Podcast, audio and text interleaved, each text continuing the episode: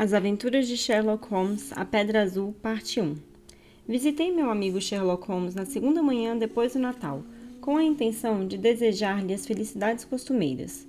Ele estava descansando no sofá, envolto em um roupão roxo, com um suporte de cachimbos à sua direita e uma pilha de jornais da manhã, evidentemente lidos pouco antes, perto da mão esquerda. Ao lado do sofá havia uma cadeira sem braços, nas costas da qual estava pendurado um chapéu de feltro duro, gasto e puído, incrivelmente surrado, rasgado em vários lugares. Uma lente e uma pinça no assento da cadeira sugeriam que haviam sido usados para segurar o chapéu e examiná-lo. Você está ocupado, eu disse. Talvez eu esteja interrompendo. De maneira alguma. Estou contente de ter um amigo com quem posso discutir minhas conclusões. O assunto é absolutamente trivial, apontou para o chapéu velho, mas há certos pontos ligados a ele que não são tão desprovidos de interesse nem mesmo de sabedoria. Sentei-me em uma poltrona e aqueci as mãos diante do fogo crepitante, pois caíra uma geada e as janelas estavam cobertas de cristais de gelo. Suponho, observei, que apesar de sua aparência modesta, esse chapéu está ligado a alguma história fatal e que é a pista que irá orientá-lo na solução de algum mistério e na punição de algum crime. Não, não, respondeu Sherlock Holmes rindo. É apenas um desses pequenos incidentes excêntricos que ocorrem quando há 4 milhões de pessoas se empurrando no espaço de alguns quilômetros quadrados. Entre as ações e reações de uma multidão tão compacta, podem ocorrer todas as combinações possíveis de acontecimentos. E surgirão muitos probleminhas que podem ser extraordinários e bizarros sem ser criminosos. Já tivemos experiências assim. Tantas que dos últimos seis casos que acrescentei às minhas anotações, Três não envolviam nenhum tipo de crime. Exatamente. Você faz alusão à minha tentativa de recuperar os papéis de Irene Adler, ao caso singular da senhorita Mary Shutland e à aventura do homem de lábio torcido.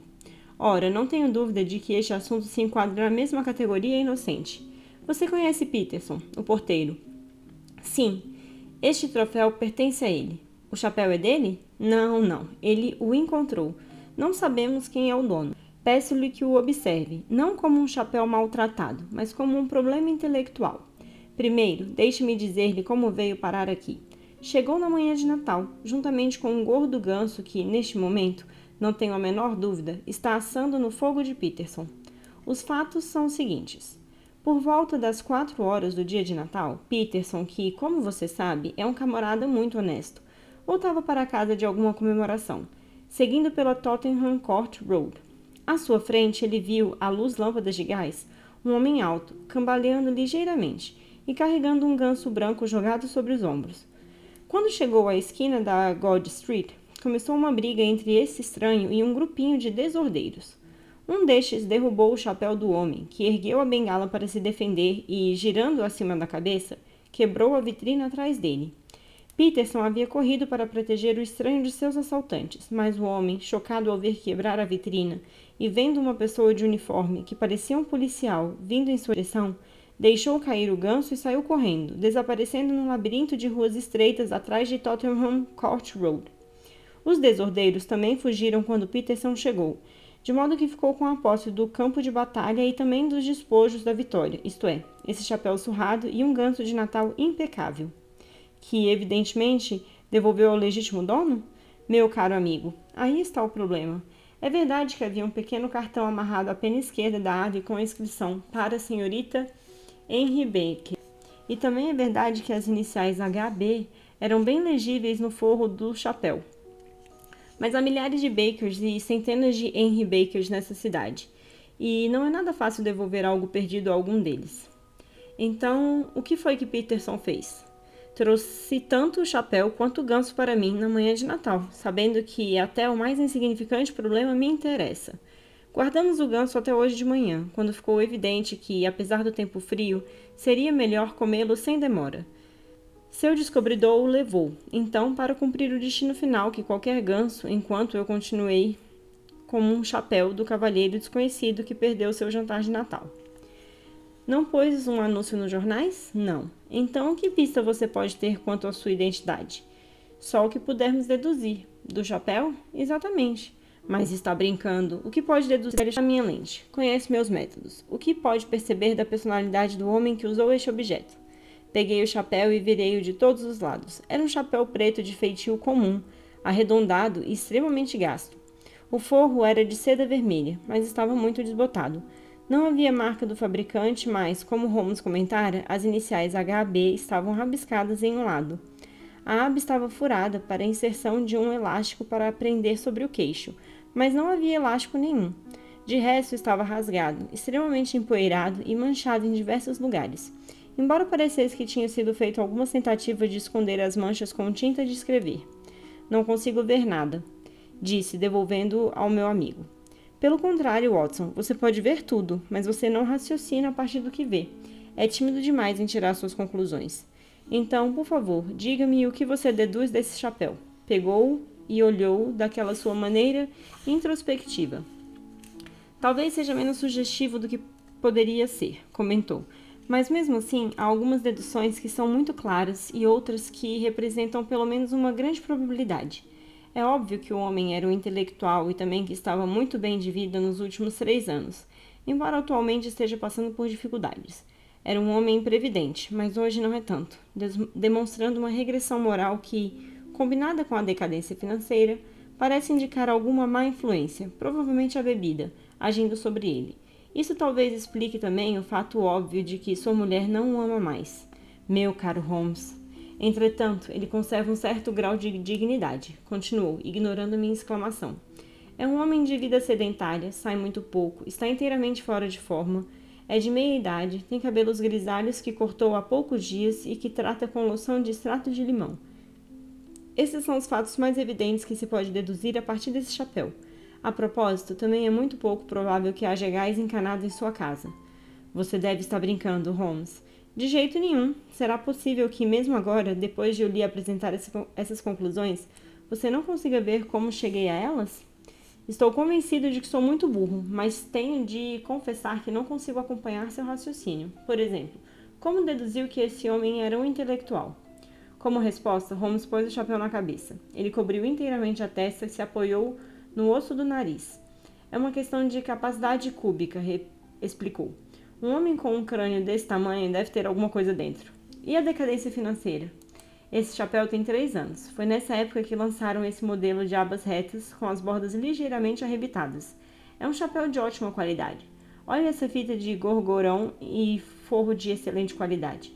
Se esse homem pôde comprar um chapéu tão caro há três anos e não comprou um novo desde então, sem dúvida seu nível de vida piorou muito. Bem, isso está claro. Mas quanto a ser previdente e a regressão moral? Sherlock Holmes riu.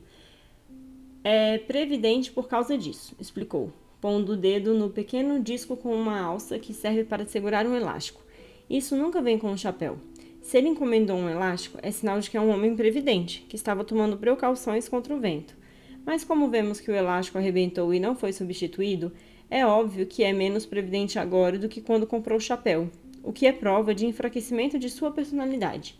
Por outro lado, tentou esconder alguma dessas manchas no feltro cobrindo-o com tintas de escrever, o que é sinal de que ainda não perdeu totalmente a sua dignidade. Seu raciocínio, sem dúvida, é plausível.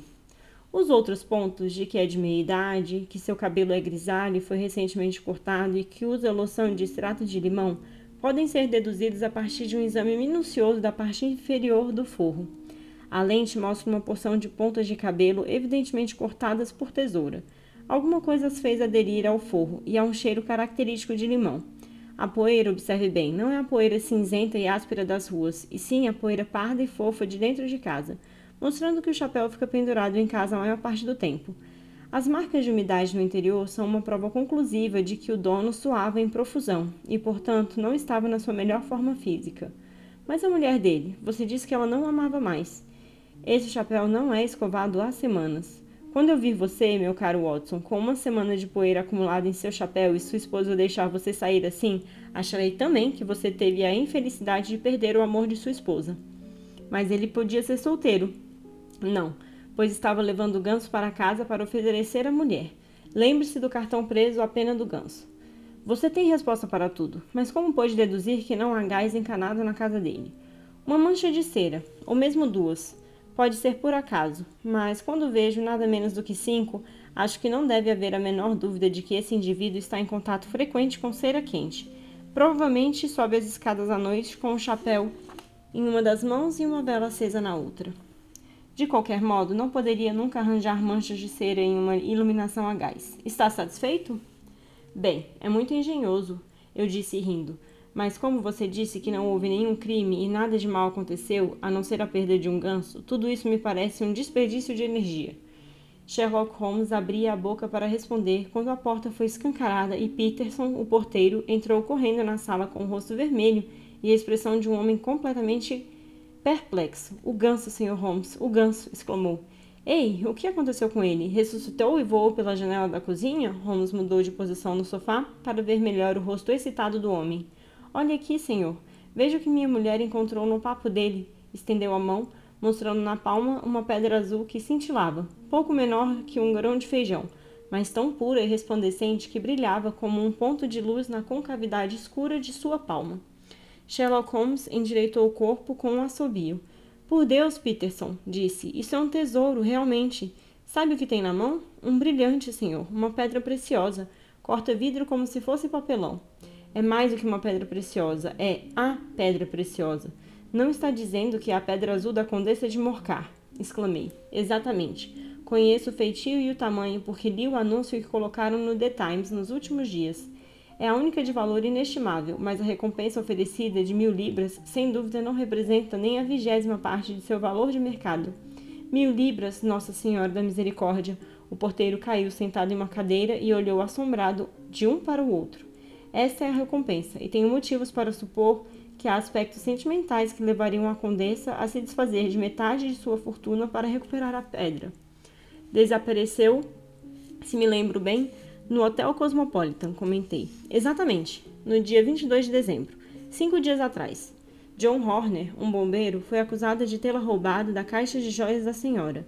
A evidência contra ele era tão forte que o caso foi encaminhado ao tribunal.